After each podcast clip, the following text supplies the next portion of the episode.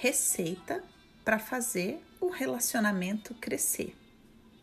Aí você vai me perguntar: ai, Dani, que demais!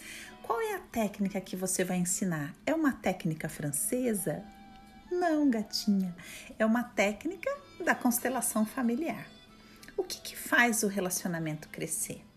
O relacionamento cresce quando se dá espaço para algo novo. E a gente pode fazer essa receita usando dois movimentos.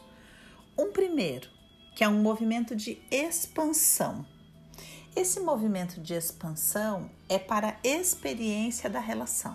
Então, por exemplo, vamos supor que você chega em casa cansada e o seu marido sempre fala: ai, vamos, sei lá, jogar baralho. Aí você fala: ah, não, pelo amor de Deus, eu tô exausta, eu tenho um monte de coisa para fazer amanhã e nunca aceita aquele convite porque você já tem aquela sua estrutura de não, eu tenho que fazer isso, tenho que deixar tudo preparado para amanhã, amanhã eu vou trabalhar, ou pelo amor de Deus, se eu vou fazer alguma coisa, eu vou usar meu tempo, sei lá, para ler, que me dá muito mais prazer do que jogar baralho.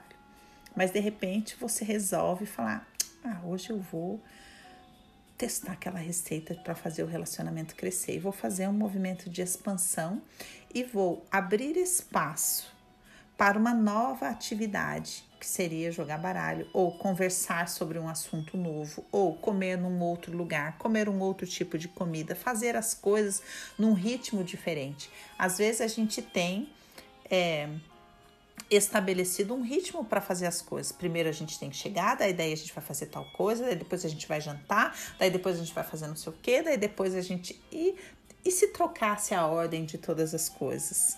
E se você fizer esse movimento de expansão e se abrir para assistir um estilo de filme que você não, nunca gostou, para passear num lugar que não te interessa, para fazer uma atividade que a princípio você acha que não vai ser bacana, mas que você quer fazer, por quê? Porque você quer dar espaço para que o relacionamento cresça.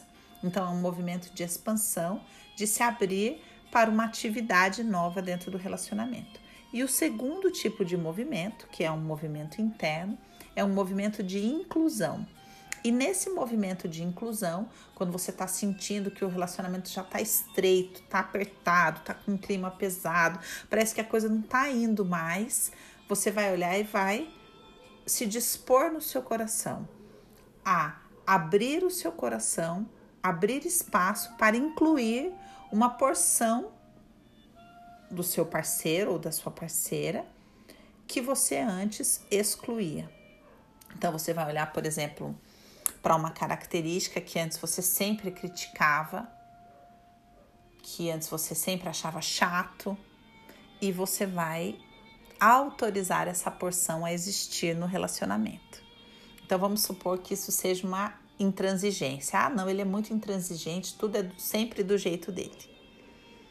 Aí de repente você vai no seu coração olhar e vai falar: Sim, eu respeito você com essa sua característica tão especial, que não é apenas boa, mas muito importante para mim, porque me ajuda a amar melhor, me ajuda a amadurecer.